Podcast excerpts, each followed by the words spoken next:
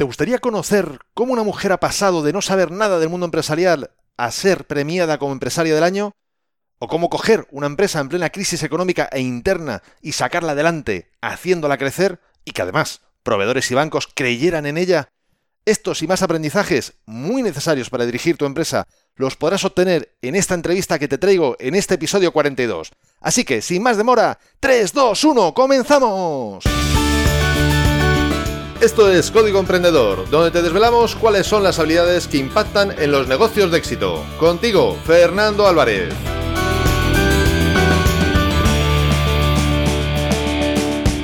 Aquí estamos, un episodio más, una semana más, siempre desde la trinchera, desde donde los emprendedores producen resultados, desde donde tiene lugar la acción. En mayo de este año estuve en Murcia dando una clase en el máster de redes sociales en la Universidad de Murcia y tras las clases nos fuimos a cenar y se vino mi buen amigo Luis González. Y además terminamos a, bueno, pues como te imaginas, pues eh, hablé de, hacía tiempo que nos veíamos, le hablé del podcast y de las entrevistas que estaba haciendo y fue cuando me dijo, tienes que entrevistar a Antonia. Tiene una historia que tienes que conocer, te va a encantar. Yo la escuché ayer en una ponencia y tienes que entrevistarla. Así que no podía decir que no desde aquí agradezco no solo que me pusiera Luis en contacto en el camino, digamos, de esta entrevista, sino que además me pusiera en contacto con, Antonia. Y si no lo tenía totalmente claro aún, cuando pude hablar por teléfono con ella, ya se despejó cualquier duda de que tenía que venir al podcast y contarte a ti en primera persona y de, de su propia mano, de su propia voz, su experiencia y sus aprendizajes. Hoy te traigo una persona única, con una historia igualmente única. En 2013 fue galardonada con el premio de empresaria del año. Pero la historia no comienza ahí.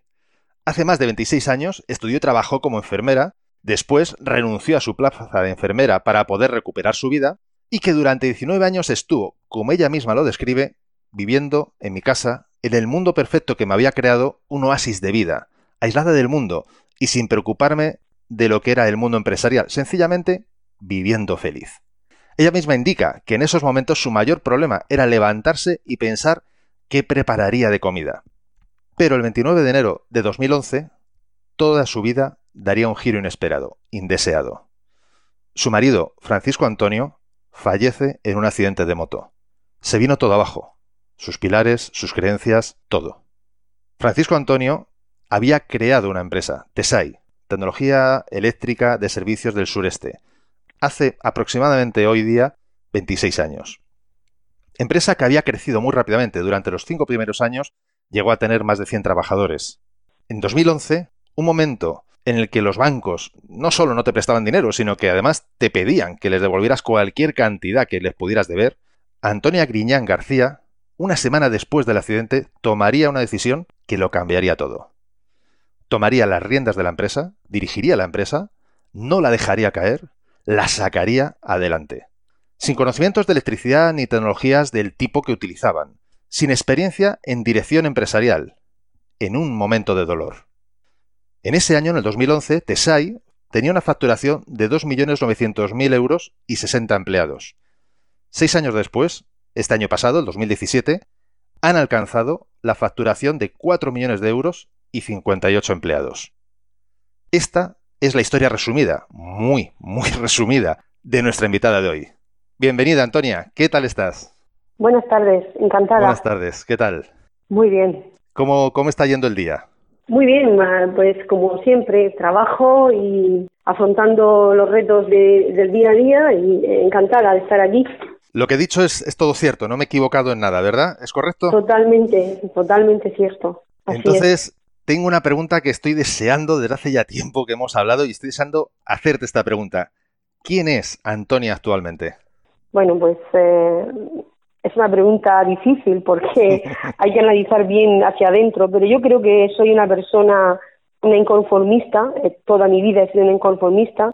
Yo hoy día me considero una empresaria, una persona eh, luchadora, apasionada de la vida y apasionada de mi trabajo, que estoy feliz y encantada de lo que hago estoy orgullosa de donde, donde hemos conseguido llevar la empresa y donde he conseguido salvar las 60 familias que, en ese momento estaban en TESAI, incluida la mía, y soy una persona mm, que he conseguido algo que creía que no iba a volver a hacer en la vida, he conseguido ser feliz con lo que estoy haciendo ahora.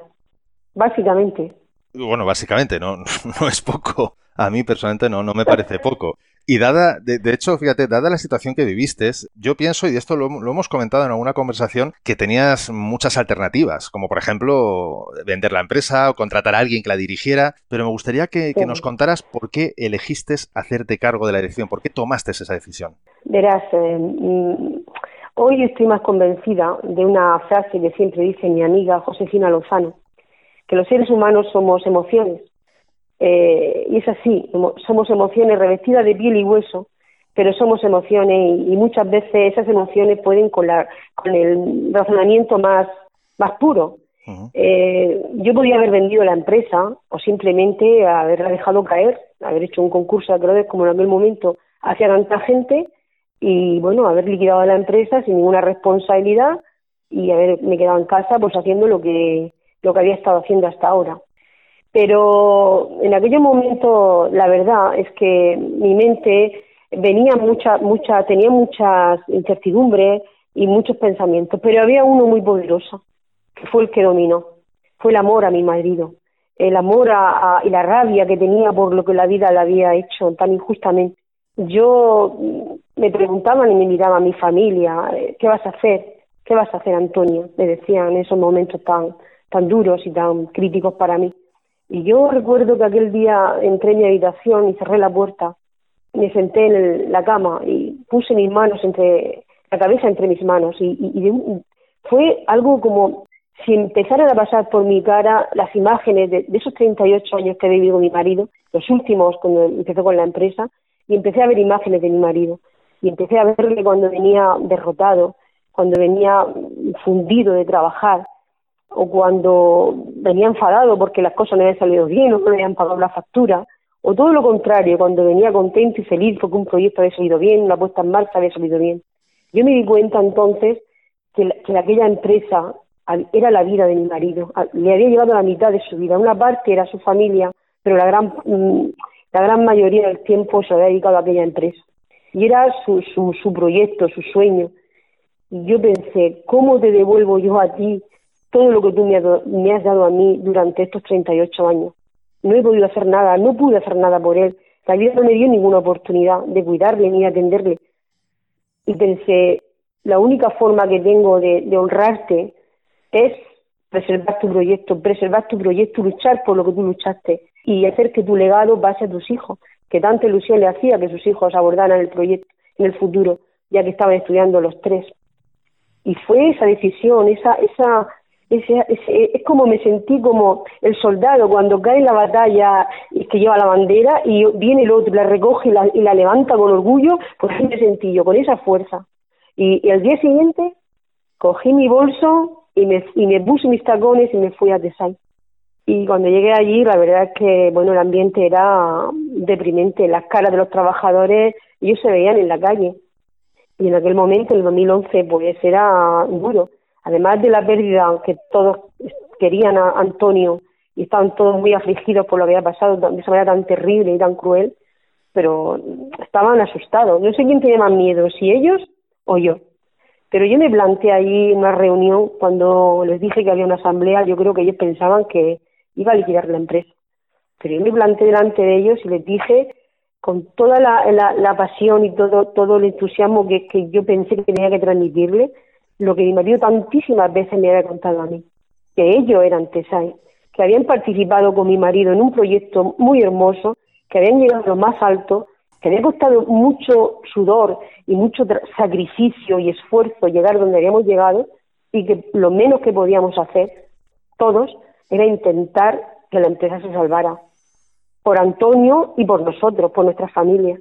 Les dije que tenían barras de oro en las manos, que la empresa que habían formado no había otra en la región, que tenemos muchísimas posibilidades y nos uníamos todos de salir adelante, por lo menos intentarlo. Y ese fue mi ofrecimiento. Yo les dije, no sé nada, me pongo delante de vosotros con toda la humildad, porque no sé nada de la empresa, pero estoy dispuesta a aprender y espero que vosotros me enseñéis. Y aquí estoy yo y mi patrimonio. Y si vosotros subís al carro, yo voy a tirar la primera. Vosotros tenéis la decisión. Y allí se sumó hasta el último. Todo el mundo se sumó a, luchar por la empresa. Y ahí empezó esa aventura. La verdad es que ahora lo pienso con, la, con, con el espacio del tiempo, ¿no? Y, digo, madre mía, como todo lo que tenía era eh, mi corazón lleno de amor hacia mi marido y una ganas y una ilusión de, de preservarle a él también, porque era una manera de, que él estuviera con nosotros. Mientras que la empresa estuviera viva, él iba a estar allí.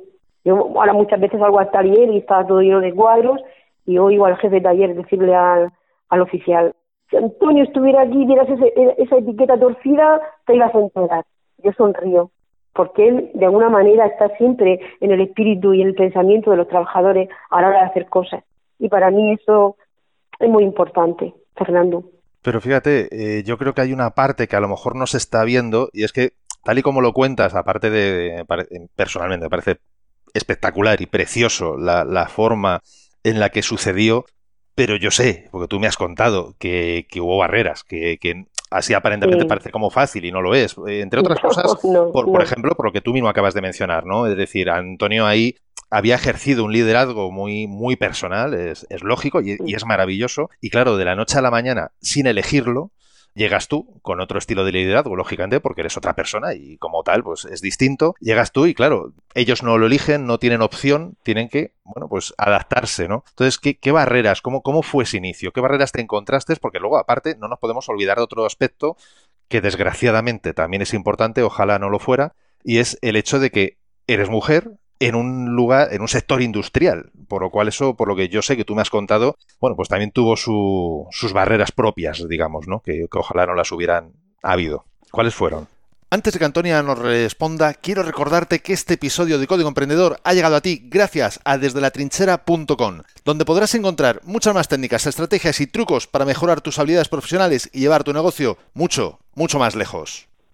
Pues sí, uno, bueno, de personas que no me aceptaron en la empresa. Eh, hay mucho machismo en este en este mundo, en este país sigue habiendo muchísimo machismo y barrera, ese techo de cristal eh, no se termina nunca de romper. Y claro, eh, yo recuerdo como alguien me, me trataba de esta mujer que hace aquí, pues esta es una, una ama de casa, esta mujer no va a poder, no lo va a conseguir. Y yo es que soy una mujer de reto. Mi madre, mi padre siempre me decía, cuando alguien quiera que Antonia no haga una cosa, le tiene que decir que no puede.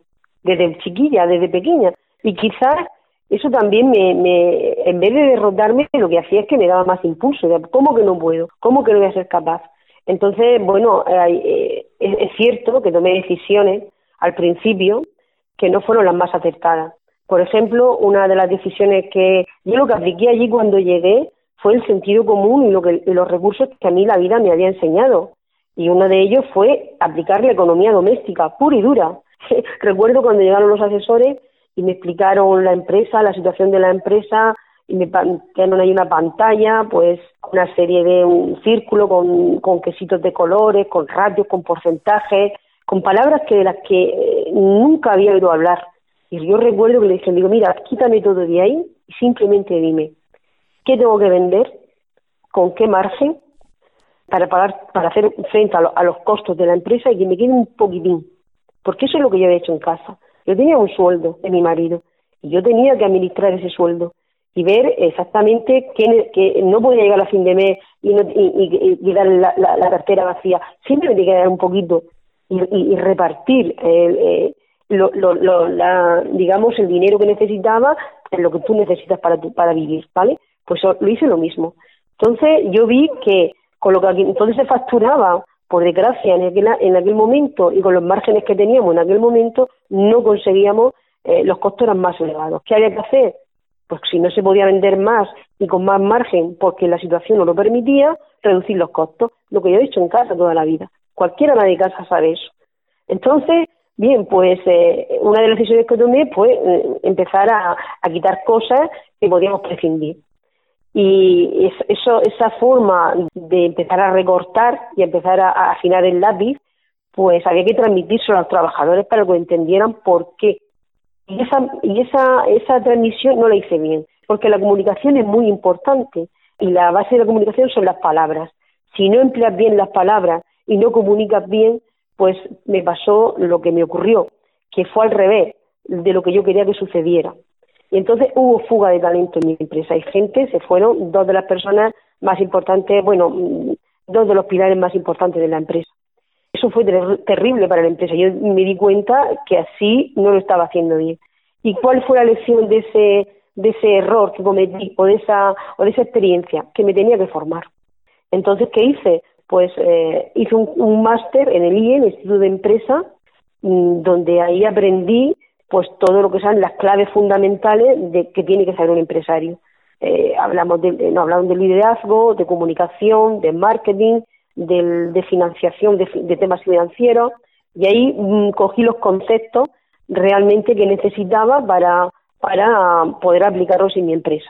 Aquello me fue muy bien, porque eh, en aquel máster no solamente tenía unos, profesores de lujo, de los, los que me aproveché al máximo, sino que tenía un elenco de compañeros de eran la flor innata de, de empresarios murcianos que ya llevan una carrera y una trayectoria y lo que hice cuando hacíamos los, los, learning partners pues eh, cuando teníamos que resolver casos, supuestos casos no para presentarlo al profesor pues desde la Coca-Cola eh, los de Google los de yo decía no no no vamos a trabajar sobre este que es el mío que me necesito que me ayudéis pues tenía y, y pero bueno Antonia digo sí sí vamos a solucionar este caso que yo os traigo y después solucionarlo de la Coca-Cola, pues esto está solucionado ya. Ellos se reían y, y, lo que hicieron fue que se volcaron conmigo, se volcaron y me apoyaron y allí me dieron eh, verdaderas lecciones de cómo tenía que gestionar mi empresa. Aquel año aprendí muchísimo de cómo gestionar mi empresa.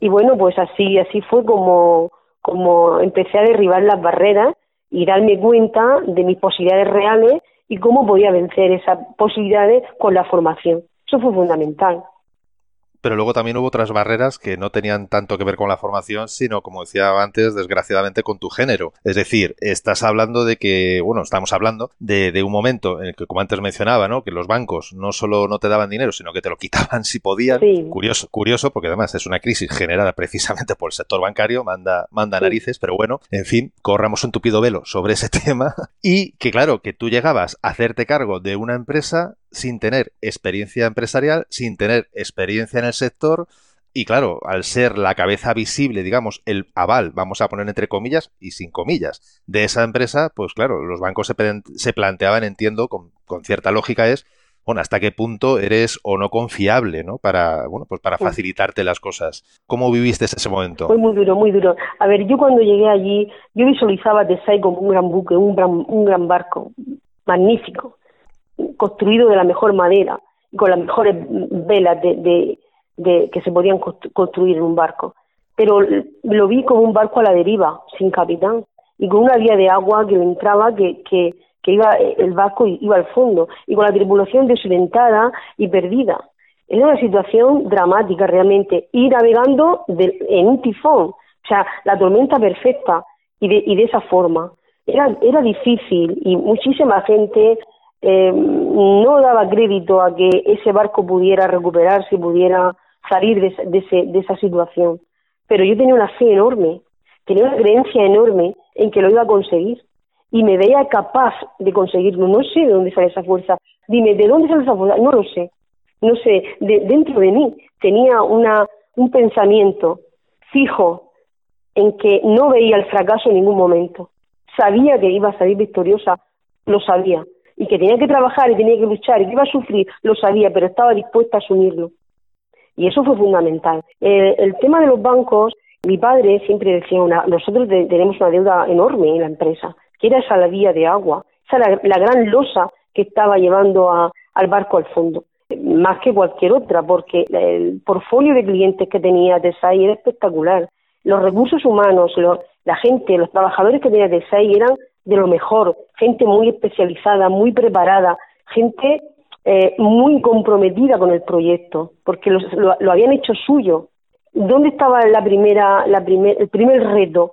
En la financiación, efectivamente, que teníamos ahí, nos daban financiación por un lado, no nos la daban, y por otro, había que devolver la deuda.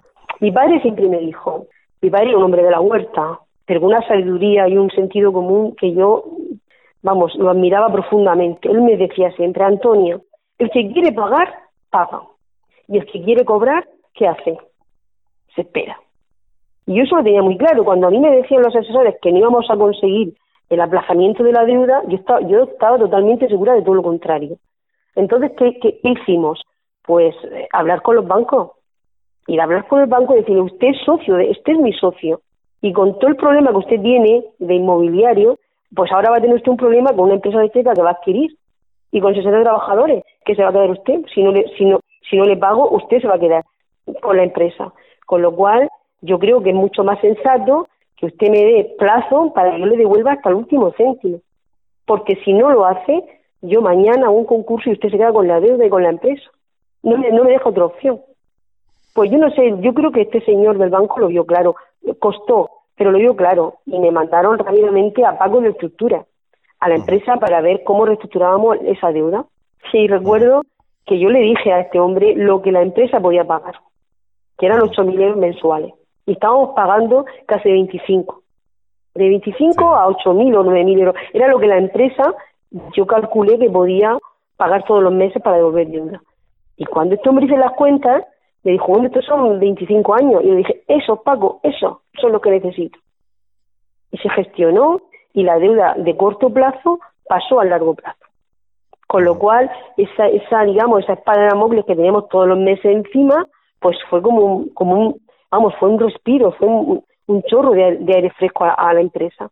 Luego el tema de la financiación, pues yo sí que cogía, llevaba pues un plan de viabilidad, llevaba todos los proyectos que tenía firmados con los clientes y se lo mostraba a los bancos. Pero claro, yo lo veía que como que lo que tú vas a decir, pues esta señora, esta mujer, quién es, cuánto va a aguantar aquí, ¿vale? ¿Y qué, qué hice en ese momento? Pues me hice empresaria, Fernando. Me hice empresaria. ¿Cómo? Cogiendo mis ahorros y poniéndose en la empresa. Demostrándole a los bancos y a todo el mundo que yo creía en el proyecto. Por eso ponía mi dinero allí.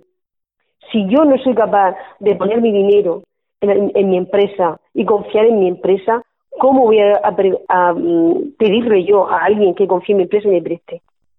Eso fue un antes y un después. Cuando yo hice esa impresión de capital, y los bancos se lo vieron, automáticamente empezaron a, abrirme líneas. Porque ser empresario no es ser un buen gestor simplemente.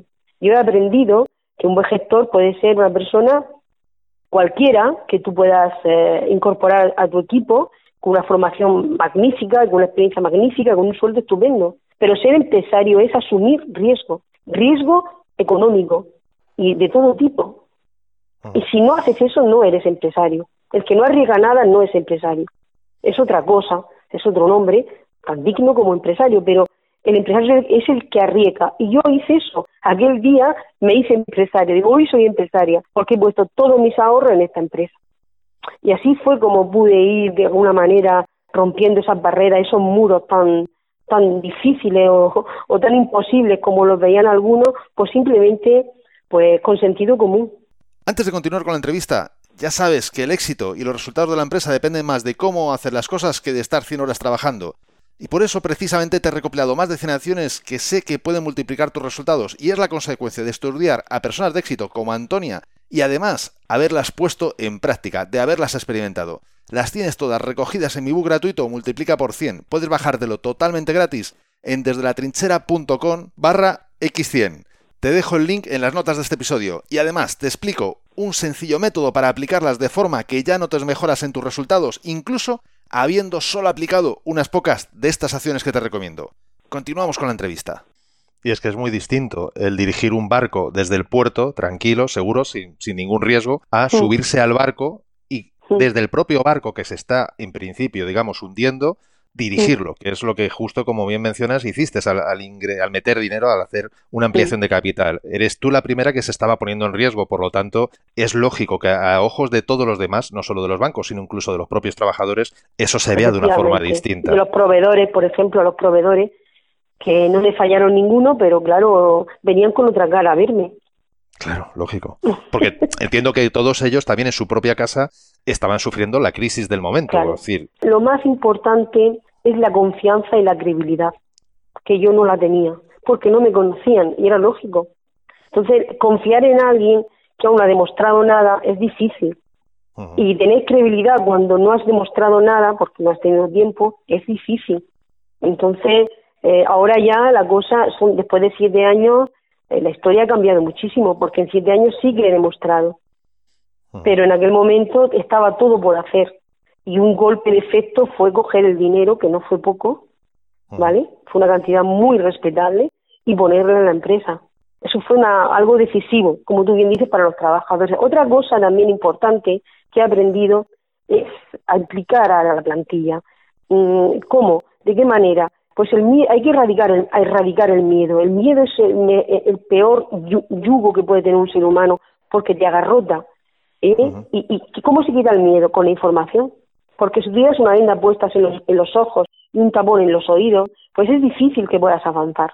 Y yo lo que hice fue quitar de mis trabajadores ese tapón y esa venda. ¿Cómo? Haciendo reuniones con ellos al principio mensuales y explicándoles cómo iba la empresa, qué medidas tomaba la empresa y por qué tomaba esas medidas, qué esperábamos, qué, qué resultados esperábamos de esas medidas, que eran buenos para todos.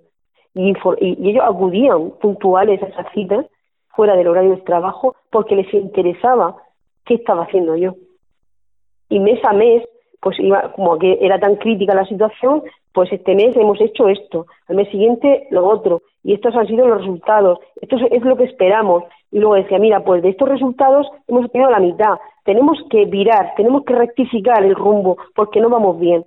Y así hasta que al final hemos conseguido, primero, reparar ese barco que estaba, pues eso, con esa vía de agua, segundo sacarlo de esa ensenada donde estaba ahí metido y, ahora pues navegar a mar abierto con las velas infladas y a toda a toda máquina, o sea, a todo lo que da el barco, la verdad. Fíjate, me parece que hay, dos cosas que has mencionado que me parece que son muy importantes y si me permites me gustaría subrayar. Por un lado, el hecho de que tú metiste una inversión que, como decías, muy considerable, de un tamaño considerable, que eso dice, dice sobre todo para mí, por lo menos dice lo siguiente. Pongámonos en perspectiva repasando un poco la historia que ya hemos contado hace un momento. Tú estabas en una situación delicada, es decir, la fuente de ingresos, que era la empresa que dirigía tu marido, bueno, pues está en una situación compleja. En ese momento tú no tienes otra, otra fuente que, yo conozca al menos, o vamos, si no corrígeme, de ingresos. Entiendo que lo que metiste de capital en la empresa era un, bueno, pues llamémosle un colchón, que si las cosas salían mal es lo que a ti te podía amortiguar un poco el, golpe económico y sin embargo tú lo metiste dentro, por lo cual digamos que, por decirlo de alguna manera, en ese momento, a nivel personal, podíamos decir que estabas con una mano delante, como se dice coloquialmente, y una mano detrás. Es decir, que, te quedaste bastante mermada de, colchón, por decirlo de alguna forma. ¿Es, ¿Es, correcto? Así fue. Es decir, que, que en este caso tu creencia en el proyecto era tan grande hasta ese punto. Y eso también no solo es importante hacerlo, sino además mostrarlo también a los demás. Esto, sobre todo para las personas que nos están escuchando, que quede claro, ¿no? no esto, esto no significa que cojamos y vendamos el piso, nos hipotequemos hasta el máximo. No, no, no estoy diciendo eso. Lo que estoy diciendo es que el, empresario, el promotor del proyecto, es el primero que tiene que demostrar, no mostrar, sino además demostrar, o sea, que el resto de personas también lo conozcan, que es el primero que está apostando realmente por el proyecto. Para eso, claro, evidentemente tienes que tener una convicción muy grande. Y el segundo punto importante, me parece cristalino a, destacar, es cómo, o sea, primero la importancia que, como bien mencionabas, que tiene el miedo a la hora de, reflotar una empresa en esa situación, o incluso ni siquiera reflotar, a la hora de sacar una empresa adelante que a lo mejor acaba de nacer, ni siquiera hay que reflotarla porque todavía no le ha dado tiempo a, hundirse, digamos, ¿no? Simplemente acaba de nacer el problema del miedo. Y es que el miedo, en mi opinión, y coincido totalmente contigo, y vamos, y te agradezco el que nos cuentes la estrategia que utilizaste, el miedo en muchas ocasiones es un miedo a lo desconocido. Por lo tanto, si actuamos con transparencia, desaparece el factor desconocido. Se sabe lo que está ocurriendo, para bien o para mal. Eso no significa que lo que ocurra nos guste. Hay cosas que no nos van a gustar, pero sabiendo lo que está ocurriendo, al menos tenemos la capacidad de reacción si ocultamos los resultados, si ocultamos los problemas, las dificultades, etcétera, tanto de nuestro lado hacia los empleados, como de los empleados hacia nuestro lado, hacia la, hasta la, de lo que es la dirección de la empresa, eso va a generar más miedo porque genera una incertidumbre, porque genera una situación que al final termina cayendo por sí misma. Supongo que estás de acuerdo. Totalmente. Yo una eh, siempre estas reuniones hacíamos cuando las cosas pues eh, tardaron en ponerse derecha, tardaron, ¿no? Porque eh, las medidas no tienen un efecto inmediato, sino que tardan, ¿no? Y yo eh, les, dije en una ocasión que yo entendía perfectamente que si alguien quería abandonar el barco porque no estaba seguro de, que allí pudiera eh, seguir su futuro profesional, que yo lo entendía, que no hay ningún problema, que nadie se sintiera mal o que se sintiera que estaba traicionando a alguien o a algo, que no había ningún problema. Que el que quisiera y confiara en lo que estábamos haciendo podía permanecer, pero el que quisiera irse, que yo lo entendía. No se fue nadie. No se fue nadie. Porque a ellos ese tipo de, de esa fórmula que yo apliqué, yo veía que a ellos les gustaba. y, y ellos hicieron los sacrificios que tuvieron que hacer. Pero también te digo que conforme hemos ido prosperando y mejorando, esos sacrificios ellos han sido recompensados a los trabajadores. ¿Cómo? ¿Cómo han sido recompensados? Bueno, pues nosotros en el 2012 hicimos una bajada de común acuerdo con todos los trabajadores del 8% de los salarios. De común acuerdo con ellos. Ellos dejaron de percibir dietas, de común acuerdo. En fin, una serie de medidas para paliar por la situación que teníamos y ellos estuvieron de acuerdo y hicieron, fueron sacrificios que se les pidieron, se les explicaron el por qué había que hacerlo, qué esperamos de eso, qué, íbamos a conseguir con eso, con esas medidas y, bueno, estuvieron dos años así. Pero a los dos años, cuando las cosas volvieron otra vez, mm, bueno, conseguimos la refinanciación de la empresa, ya no teníamos ese, esa vía de agua abierta, eh, digamos que mm, empezamos a tener financiación eh, una, una, financiación, un apalancamiento, digamos, digamos que era mm, acorde con la situación. Eh, empezamos a conseguir más contratos, empezamos a conseguir más clientes, porque eh, hicimos una serie. Yo pensaba que la, la, empresa tal cual estaba era iba a seguir con la inercia, pero es que hubo que hacer una empresa nueva. Hasta aquí esta primera parte de la entrevista con Antonia. Creo que al hacerlo en trozos más pequeños es más digerible y más fácil de obtener esa inspiración y ese aprendizaje. Por lo tanto, en el próximo episodio de Código Emprendedor será la segunda de las tres partes de esta entrevista, como digo, y que espero que te esté aportando tanto como me ha aportado a mí. En esta segunda parte del próximo episodio, Antonia nos contará, entre otras muchas cosas, cómo crearon una empresa nueva, cómo se reinventaron internamente como hizo para convivir con el dolor de su gran pérdida y aún así sacar la energía necesaria para afrontar un gran reto. También nos contará cómo comenzaba el día con energía cuando su mundo se estaba derrumbando, se había derrumbado, y cómo lideró e hizo crecer una empresa aún sin saber nada a nivel de gestión o técnico de lo que hacían o vendían. Así que, si quieres seguir inspirándote y aprendiendo de esta experiencia de Antonia, no te pierdas el próximo episodio y la mejor forma para no perdértelo es suscribiéndote a este podcast desde tu aplicación preferida, desde donde tú estés escuchándolo y te guste más. Y además, si te ha gustado este episodio, te pido por favor que lo compartas en tus redes sociales ya que estarás ayudando a otras personas a liderar su propia vida, a inspirarse y por supuesto me estarás ayudando a mí a llegar a muchas más personas. Porque juntos podemos hacerlo, juntos podemos lograr un cambio realmente grande, juntos podemos marcar la diferencia. Y si quieres dejarme un comentario o una valoración en Apple Podcasts, iBox o en cualquier otra plataforma desde la que me estés escuchando, te estaré muy, muy agradecido, ya que es otra forma de hacerme saber que estás ahí y que quieres que siga aportándote valor. Y ya lo sabes, el mejor momento para ponerte en acción fue ayer, el segundo mejor momento es ahora. Y esto ha sido todo por hoy. Nos escuchamos en el próximo episodio, donde aprenderemos más sobre las habilidades que impactan en tu negocio. Y acuérdate de disfrutar, a no ser que tengas otros planes. ¡Hasta pronto!